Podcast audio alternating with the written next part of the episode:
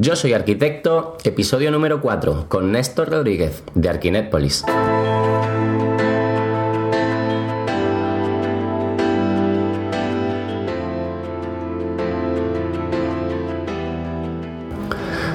A todos, os habla Carlos Montilla de yo soy arquitecto.com. Te doy la bienvenida a una nueva entrega del podcast de Yo soy arquitecto, donde estamos entrevistando a casos de éxito dentro de la arquitectura. Ya han pasado por aquí tres arquitectos muy dispares, muy distintos entre sí por lo que hacen, pero que dentro de la arquitectura han buscado su lugar y se dedican a hacer lo que más les gusta. Así que mm, no te pierdas tanto esas entrevistas como la de hoy, en la que te traigo a un invitado bastante especial que ha creado una comunidad de más de 70.000 arquitectos que le siguen. Y se trata de Néstor Rodríguez, que es el creador de Arquinépolis y que hoy viene a darnos una pequeña lección sobre las posibilidades que tiene un arquitecto en el siglo XXI. Y antes de comenzar, como prometí en el podcast anterior, voy a leer una de las reseñas que me habéis dejado en iTunes, que por cierto me ayudan muchísimo a llegar a cuantos más arquitectos mejor. Esta la deja el usuario Nosferatium y se titula Imprescindible. Y dice, este podcast es sencillamente imprescindible para cualquier arquitecto. Sobre todo me engancha la sinceridad con la que reveláis todo lo que sabéis. Gracias. Pues muchísimas gracias a ti por molestarte y perder un minutito en dejarnos esta reseña, valoración de 5 estrellas, por cierto. Y a los demás, si me queréis echar un cable, ya sabéis que me podéis dejar una valoración en iTunes para hacer crecer más si cabe este podcast, que bueno, aunque lleva pocos capítulos, ya va, bastante, va bastante avanzado en audiencia. Así que muchísimas gracias a todos igualmente por escucharlo y por estar aquí. Y antes de pasar a la entrevista, me gustaría contarte que este podcast está patrocinado otra vez por Plan Reforma, una plataforma online que te envía clientes a tu estudio y es de manera constante y automática. Y lo único que tienes que hacer es registrarte como arquitecto en su plataforma, que es totalmente gratis, y a partir de ese momento te mandan una serie de emails con la información verídica y contrastada de clientes reales cercanos a tu localización y que necesitan un arquitecto. Y ya te digo que no te creas que te envían a cualquier cliente o pseudo cliente, sino que esos clientes están previamente validados por ellos, los filtran telefónicamente, se aseguran de que son personas que tienen la intención real de hacer esa obra y que tienen el piso en propiedad. Es decir, que son personas que necesitan los servicios de un arquitecto y lo necesitan muy pronto. Para tener un poco más información, ve el artículo del blog que acompaña a este podcast o entra en www.planreforma.com. Y dicho esto, ahora sí que te dejo la entrevista con Néstor de Arquinépolis y espero que te guste.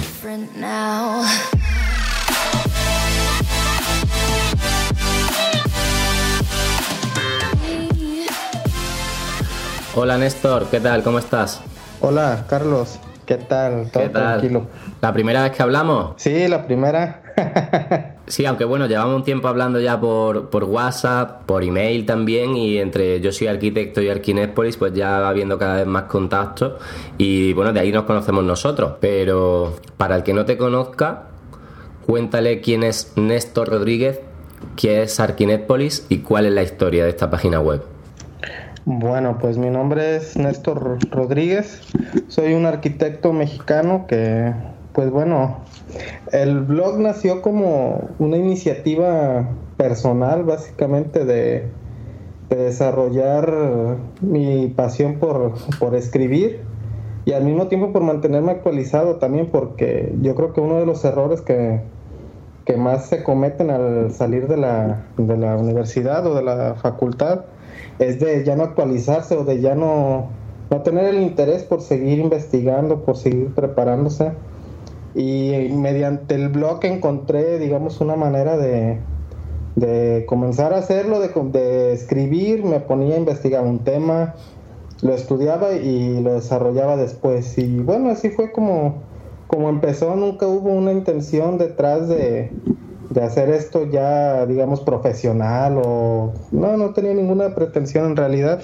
simplemente la de mantenerme actualizado y pues bueno, ya después le fue gustando a la gente, se fue sumando y es lo que es ahora.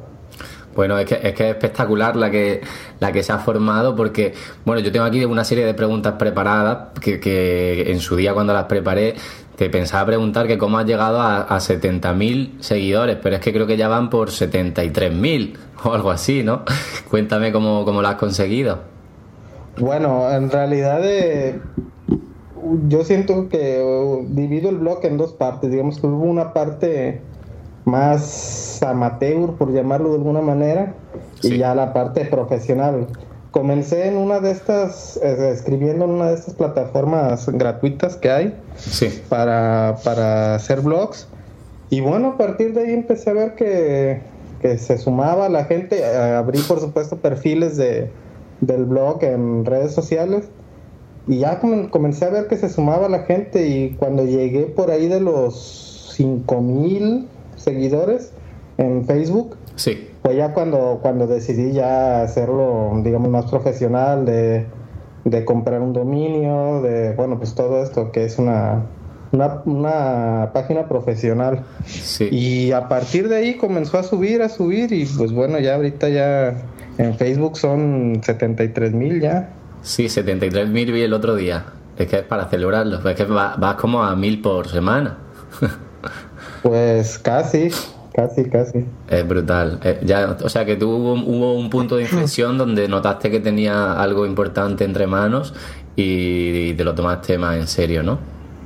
Sí, sí, sí, así fue. En realidad, eh, pues sí, como te digo, ya cuando, cuando empecé a ver que la gente se involucraba más, que pues que ya hasta lo pedían contenidos, ciertos contenidos de temas específicos, ya ahí fue cuando, cuando comencé a notar pues que ya me, mm, lo merecía, merecía algo más, más en forma, más serio. Sí, claro, cuando...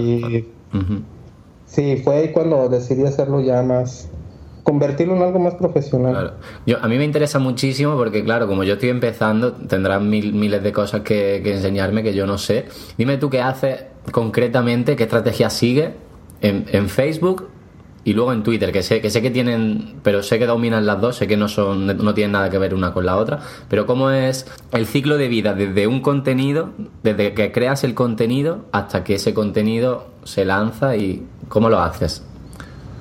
Pues mira, en realidad no tengo una, una, estrategia definida y tampoco creo que exista así como una receta para, para tener éxito. Yo en lo personal lo que hago, desde que comienzo a, redactar el, el, contenido, es programarlo. Yo creo que gran parte del éxito en, esto, en tener un blog, consiste en programar, siempre programar eh, y estar por delante en cuanto a fechas. Por decir, eh, yo trabajo, me gusta trabajar por semana, programo el, contenido que voy a hacer a la semana. Eh, y bueno, a veces sí es un poco difícil porque me he sentado en ocasiones delante de, del ordenador y no, a veces estoy en blanco y no, no se me ocurre. Pero lo, bonito lo bonito de esto es que la misma comunidad interactúa y te va pidiendo, ellos te van diciendo sobre qué hablar, qué cosas hablar y bueno, se facilita un poco, pero eh, en lo personal, pues es la estrategia que sigo, programar, tener todo mi contenido eh, así como que estructurado para, para no meterse en, problemas de tiempo, sobre todo, porque mucha gente cree que, que publicar en redes sociales es eh, pasar cinco minutos y publico algo y ya y no, realmente hay un, hay un trabajo detrás de básicamente de programar los contenidos, los temas y publicarlos, programar su publicación. Cierto. Fíjate que es que yo, yo eso mismo todavía no lo controlo. Yo no, no, he programado todavía nada. Cuéntame, ¿cómo lo programas? Porque sé que hay ciertas herramientas, sobre todo para Twitter, pero por ejemplo para Facebook no estoy seguro si son las mismas. Cuéntamelo. Bueno, Facebook eh, tiene en, el modo de fanpage eh, ya tiene activado por default una, una herramienta para, para programar contenidos que es básicamente un calendario donde tú pones tu publicación y ya ahí mismo la vas programando. En el caso de Twitter, sí, ahí sí es eh, para programar, sí existen, existen múltiples herramientas, pero yo manejo eh, TweetDeck, que es una herramienta pues la verdad muy buena porque te permite esto, ir programando, gestionando los contenidos, teniendo un poco más el, control de, lo que estás haciendo.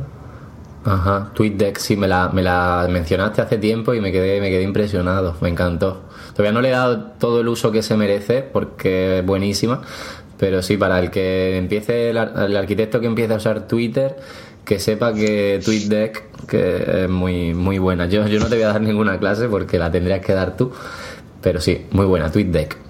Vale, entonces mm, vamos a volver al tema de los inicios y de la progresión.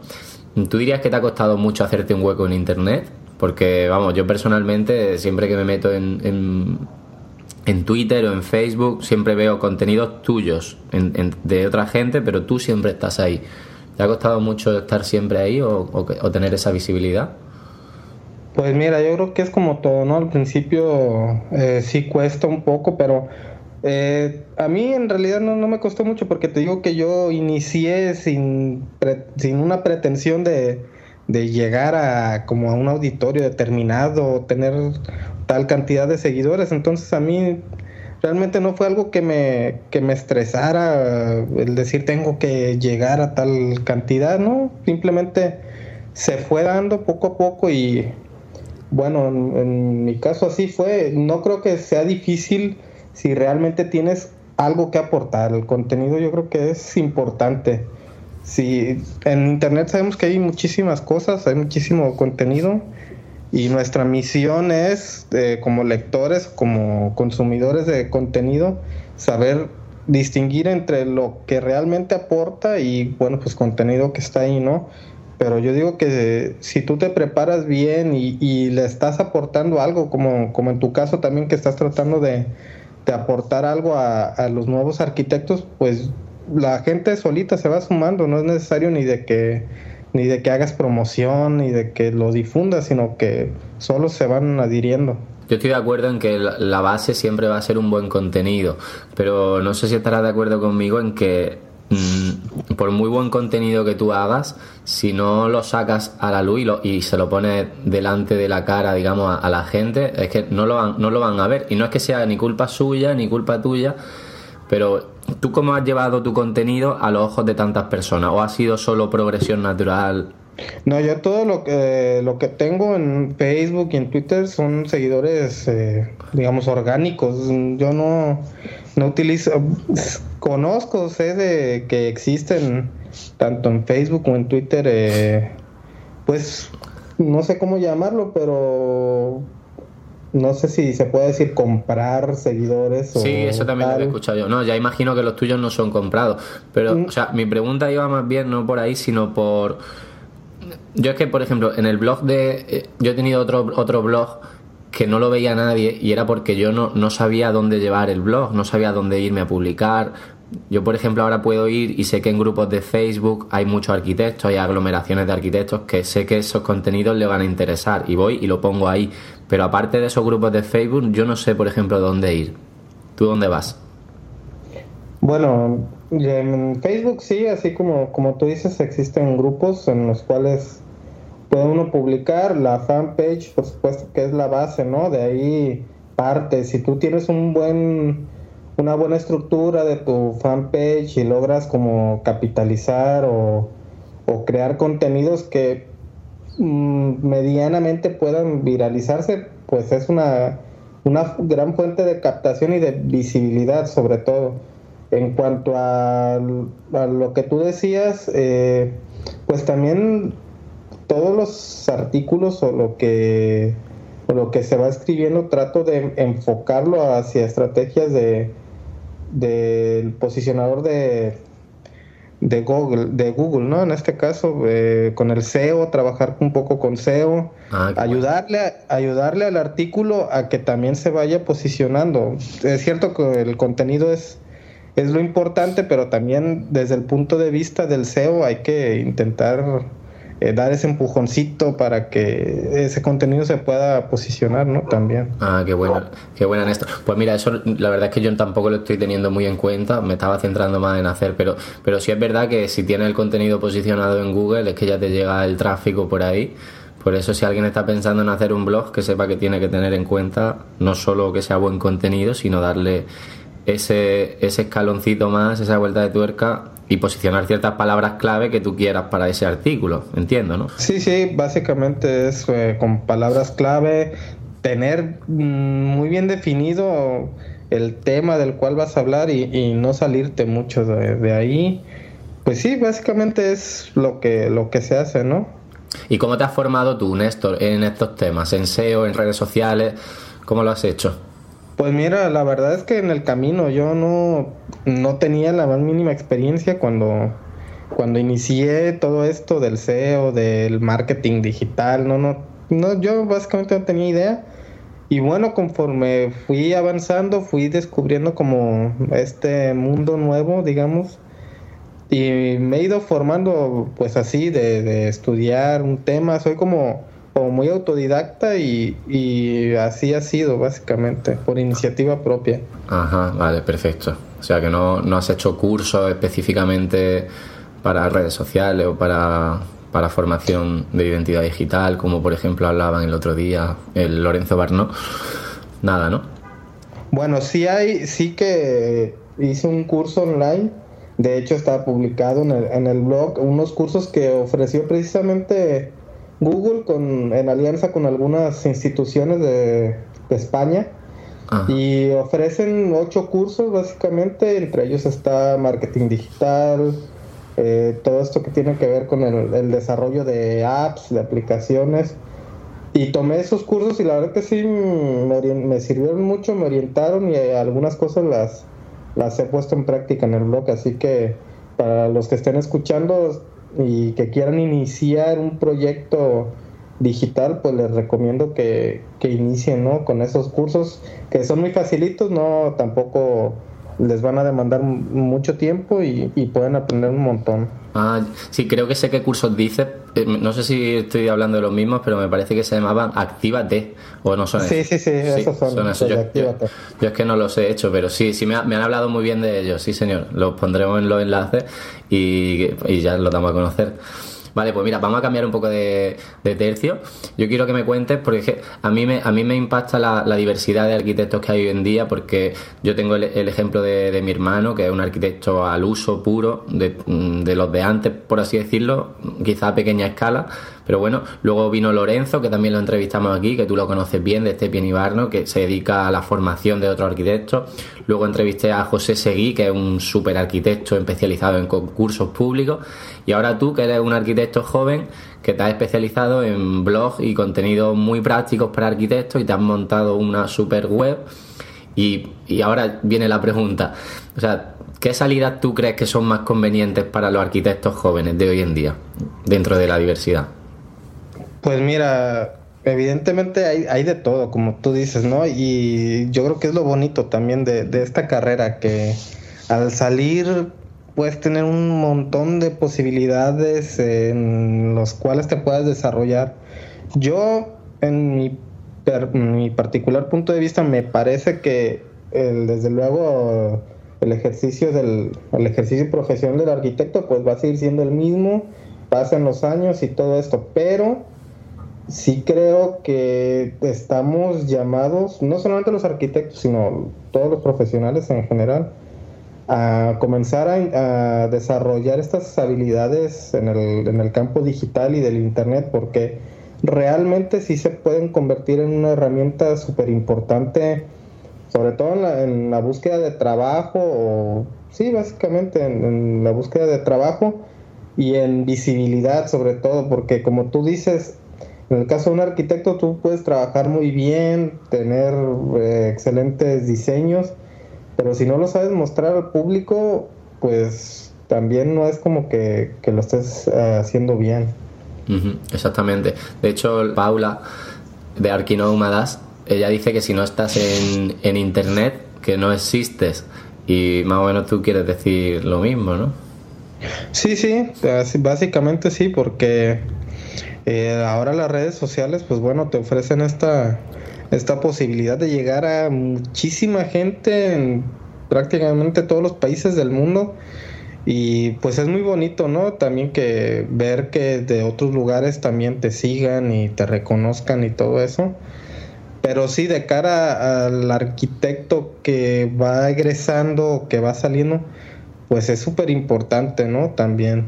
Sí, claro, es que yo entiendo que Internet te acerca a, a todo el mundo y, y, desde, desde tu pequeño desde tu pequeña casa, tu pequeño pueblo, pues puedes llegar a impactar en, en, en, en 72.000 o 73.000 personas, ¿no? Como tú has hecho. Así que cuéntanos qué oportunidades te ha generado Arquinépolis.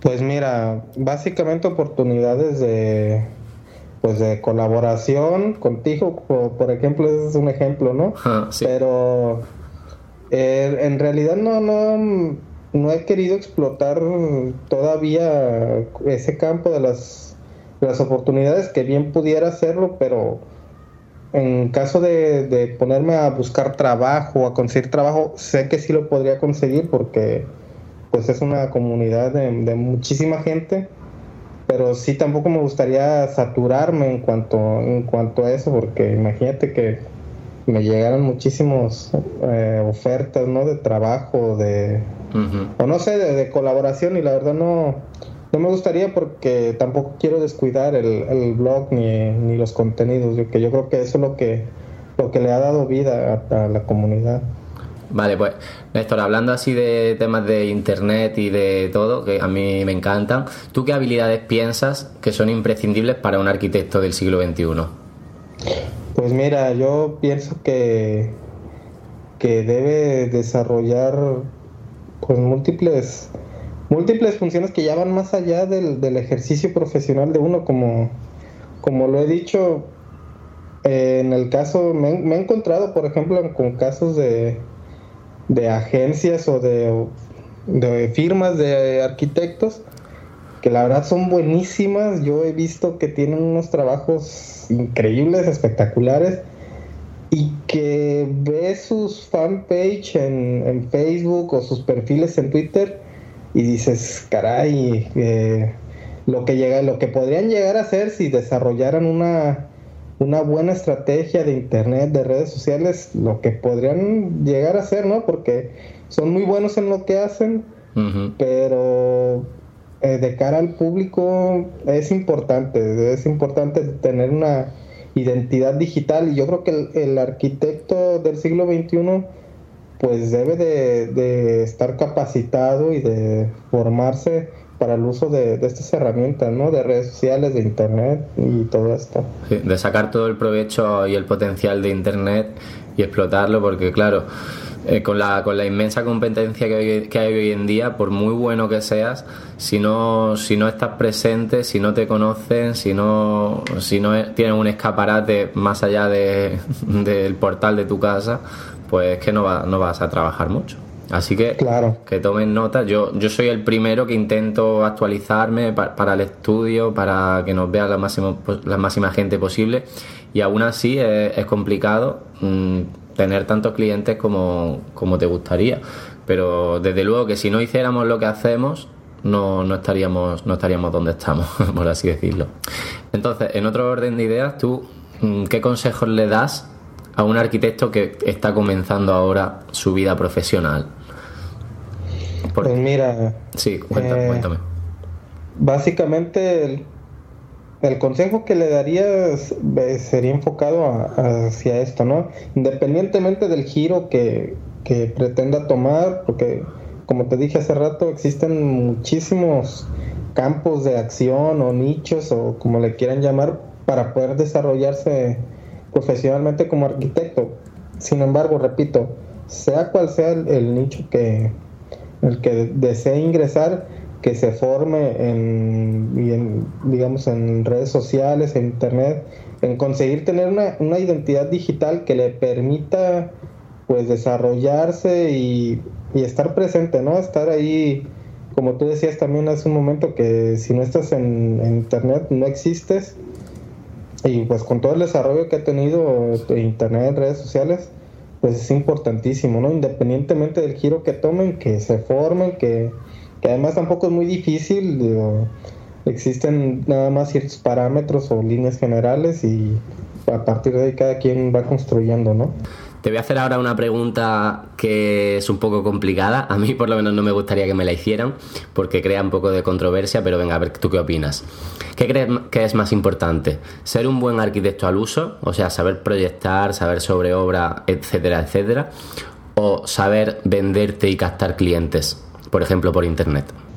No, pues yo creo que van de la mano una con la otra, porque yo creo que otra cosa también de, de las redes sociales y del internet es que, como se dice, ¿no? ¿no? No puedes vender humo realmente. Tienes que vender lo que realmente eres y lo que sabes, ¿no? No, no puedes exagerar tampoco ni caer en, en decir, no, es que yo sé hacer tal y tal cosa, sino que debes enfocarte en un nicho, especializarte y a partir de ahí pues desarrollar tu estrategia, no nada más decir que todo lo haces o que todo lo sabes. Yo creo, yo creo que no funciona así, yo creo que, que más vale especializarse en, una sola categoría, en un solo nicho y a partir de ahí comenzar. Qué buena, perfecto, pues ha salido del paso como un auténtico crack. Perfecto, nos quedamos con el titular de que van de la mano venta y profesionalidad y que por supuesto una no se da sin la otra. ¿Ok? Y bueno, un poco relacionado con este tema, dame tu opinión, ¿qué harías tú? ¿Ser autónomo o buscar empleo por cuenta ajena? Híjole, pues la verdad es que eso ya depende muchas veces de la situación de, pues, del sitio donde vives, ¿no? En algunos lugares yo creo que, que es más rentable ser autónomo y en algunos otros, pues, intentar trabajar en en alguna empresa, en alguna constructora.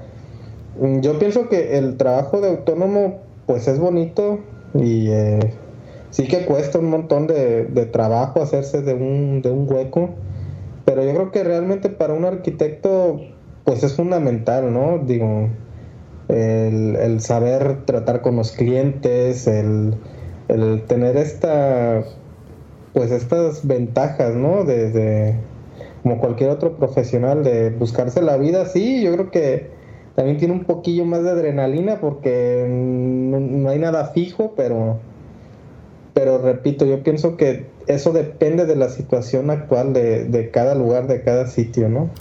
Ajá, pues la verdad es que es muy interesante escuchar ese punto de vista porque yo pensaba más o siempre he tenido en mi cabeza que va un poco con la personalidad de cada uno el trabajar por cuenta ajena o el ser emprendedor, pero es verdad que reflexionar un poco sobre la situación de tu entorno y ver si de verdad se tiene la posibilidad de trabajar como autónomo o no, pues me parece muy inteligente planteárselo. Y en ese orden de ideas también, entre ya nacionalidades y países, ¿tú crees que hay mucha diferencia entre los arquitectos mexicanos o centroamericanos y los arquitectos europeos, como pudieran ser los españoles? Mira, no, yo pienso que la arquitectura, independientemente del, del país donde se desarrolle, yo creo que es universal y yo creo que tanto en Chile como en México, como en Argentina, en España, en todos los sitios, yo creo que la pasión por la arquitectura y, y lo que nos une es eso, al final de cuentas después las, las particularidades de cada sitio, bueno, pues harán que se desarrolle de una manera o de otra, o de un estilo o de otro, pero yo creo que al final, pues lo que nos une es eso, la pasión y pues el tratar de, de generar espacios eh, confortables, de pues de ahí, ¿no? De, de ayudar un poco con esto, con el diseño. Vale, que todo el mundo busca al final la misma meta de aportar eso, ese granito de arena a la sociedad. ¿Tú crees que todo el mundo tiene eso en mente? Perfecto. Pues mira, Néstor, háblame sobre la especialización del arquitecto, porque ahora está el Revit, están las imágenes 3D con el 3D Studio que estás aprendiendo, tantas posibilidades que hay, que ¿con cuál te quedas? ¿Cuál ves que tiene más futuro para especializarse? Pues mira, yo creo que todo lo que tiene que ver con el, con el BIM, yo creo que todo ese tipo de programas, Revit, eh, van a ser los, los, los que van a, a estar en tendencia en el, en el futuro. Yo creo que para allá va. Yo, eh, desde luego que existen eh, programas como AutoCAD o programas en, en, para desarrollar en 2D, ¿no? Planos. Pero yo creo que todo lo que tiene que ver con el BIM es el, presente y el, futuro de, la arquitectura en este sentido, ¿no? En, base a los programas y al software. Néstor, ¿tú qué le dirías a, a estos jóvenes arquitectos que pues, no sé cómo estarán por allá por México, pero en España están súper desmotivados, que no saben qué hacer, que ven que la situación no es posible, que ven que encuentran trabajo y no les pagan lo que se merecen o directamente no les pagan. ¿Qué les decimos para que sigan apostando por, por la profesión del arquitecto? Pues mira, la verdad es que eh, sí es un tema complicado porque pues existe esto, ¿no? En, en muchos países, no nada más en España, en México, y pues, desgraciadamente, pues también la, competencia que, que, hay, hay muchísima competencia y pues bueno, eso hace que muchas veces el trabajo del arquitecto sea infravalorado porque pues hay tantísimas opciones, ¿no? Pero yo un consejo que les daría es que valoren realmente su trabajo. Sé que no es fácil, sé que al principio eh, pues bueno, uno con tal de conseguir trabajo, pues hasta con lo mínimo, ¿no? aceptas, pero yo creo que es, es, importante para el arquitecto y para la profesión en general que valoremos nuestro trabajo, nuestro tiempo, el tiempo que le dedicamos a lo que hacemos. Y pues bueno, el consejo sería de que, que sigan luchando, que si decidieron estudiar arquitectura, pues es por un, por una pasión que tienen, que busquen alternativas, que como dije al principio, la arquitectura nos ofrece un montón de posibilidades en, las cuales desarrollarnos y que encuentren su lugar, su lugar en, dentro de esta profesión y, y vayan a vayan por todo. Pues Néstor, creo que lleva toda la razón que lo más importante es valorar nuestro trabajo y, no tirarnos piedras sobre nuestro tejado, que ciertamente es muy fácil decirlo y hacerlo es más complicado, sobre todo si no se tienen esas nociones básicas sobre, sobre quizás sobre marketing, sobre ventas, sobre marca personal, que son términos que todo el mundo escucha últimamente, pero no es fácil meterse de lleno y aprender. Así que a mí me parece también perfecto el análisis que ha hecho. Pues bueno, Néstor, cuéntame cómo ves el futuro de Arquinépolis. pues mira, mm, en realidad aún no me, no me planteo nada. Yo quiero, creo que el blog debe seguir por ahí en cuanto a, a contenidos, ¿no? Presentar contenidos y, y tal. Sí que he pensado y bueno, yo es algo que me gustaría desarrollar más adelante.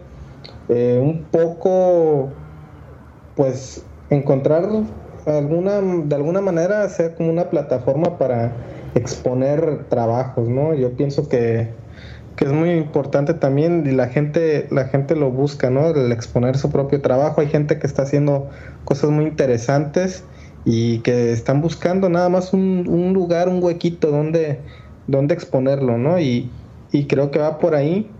Eh, yo creo que en ese sentido también quiero, quiero dar esa oportunidad a que la gente, los arquitectos o ingenieros o, diseñadores en general, pues puedan, puedan presentar su trabajo, ¿no? También dentro, dentro de la página. Ajá, pues te animo, te animo a que hagas eso porque tú además teniendo tu comunidad detrás seguro que tendría mucho movimiento y sería y, y la gente se involucraría mucho porque es un buen escaparate tu web al tener tantísimo tráfico y, tanta, tantos seguidores involucrados. Así que me parecería me parece una perfecta idea. Y bueno, ya para terminar, cuéntanos cuáles han sido las dos claves del éxito de, de Arquinépolis.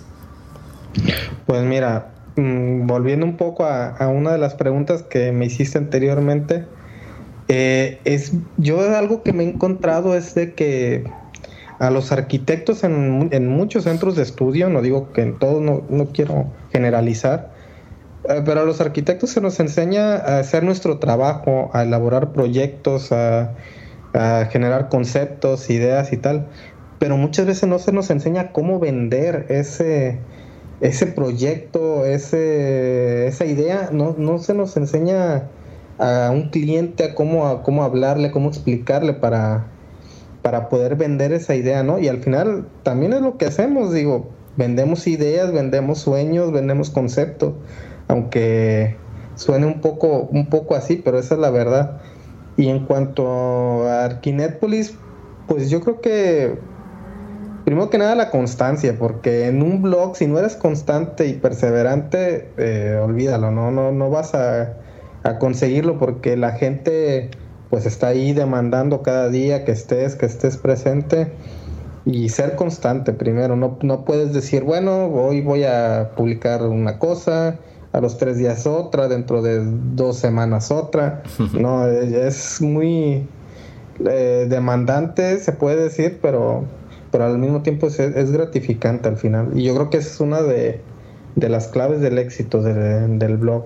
La constancia. Y, y, y, otro, pues los contenidos que son los que realmente le han, han dado fuerza ¿no? a, a, a la página, al blog contenidos, aportar, siempre tratar de aportar algo, un granito de arena, tampoco es que en una publicación vayas a, a hacer una enciclopedia, ¿no? Y a enseñar todo lo que hay, sino eh, en ciertos temas aportar tu granito de arena, que la gente se quede con algo y que, que sienta que aprendió algo nuevo después de leerte. Yo creo que esa es, es lo, la sensación al final que quiero dar, que, que la gente se quede con algo nuevo después de, de leer cada artículo. Qué bien, pues está fenomenal, me han gustado mucho. Que, tome, que tomen nota porque son totalmente clave. La constancia, uno, y segundo, que tu contenido aporte algo al lector, a tu lector ideal, que en, en tu caso son arquitectos, pues ya sabéis, si otro arquitecto quiere vivir o tener un blog de éxito, que no se olvide de la constancia y de aportarle a su lector ideal. Me parece estupendo. Pues bueno, Néstor, por mí Mm, cerramos la entrevista, así que cuéntale por último a la gente dónde te encuentran. Pues bueno, nos pueden, me pueden este, encontrar ahí en, en Facebook y en Twitter como Arquinetpolis y desde luego la, la web, ¿no? Que es arquinetpolis.com y espero que todo lo que encuentren ahí sea de, pues, de su utilidad y que que lo puedan aprovechar, ¿no? Que de eso se trata. Seguro que va a ser súper útil a, al que no te conozca, a los pocos que no te conozcan, porque yo te he leído gran parte del contenido y está estupendo, da unas claves fenomenales. Así que eso, agradecerte que te hayas prestado a colaborar porque sé que siempre tienes mucho lío, ahora estás aprendiendo 3D, ahora estás publicando y siempre haciendo cosas, así que muchísimas gracias por estar aquí. Al contrario, gracias a ti Carlos y pues bueno, yo creo que también eh, otro ejemplo de, de colaboración pues es este, ¿no? Que estamos teniendo. Eh, yo encantado de, de, colaborar y bueno, sé que, sé que lo estás comenzando, pero te va a ir muy bien porque sé que eres una persona muy dedicada y que además estás tocando temas muy importantes y, y de utilidad, ¿no? Para la gente, así que pues nada, te deseo todo el éxito del mundo y que y sigas así. Perfecto, muchísimas gracias por los ánimos. Un saludo.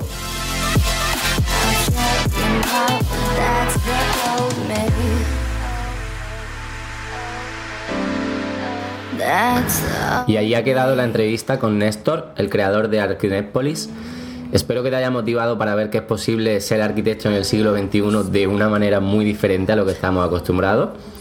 Y ya para terminar, recordarte que si quieres ayudar a este podcast, puedes dejar una valoración en iTunes y además lo más seguro es que yo la lea en el próximo capítulo, ¿ok? Y por último, si quieres encontrar más clientes para tu estudio de arquitectura, te invito a visitar la web del patrocinador del podcast que es planreforma.com. Además, si quieres ponerte las pilas y aprender todo lo que no te enseñaron en la escuela de arquitectura, visita nuestro blog que se llama yo soy arquitecto.com.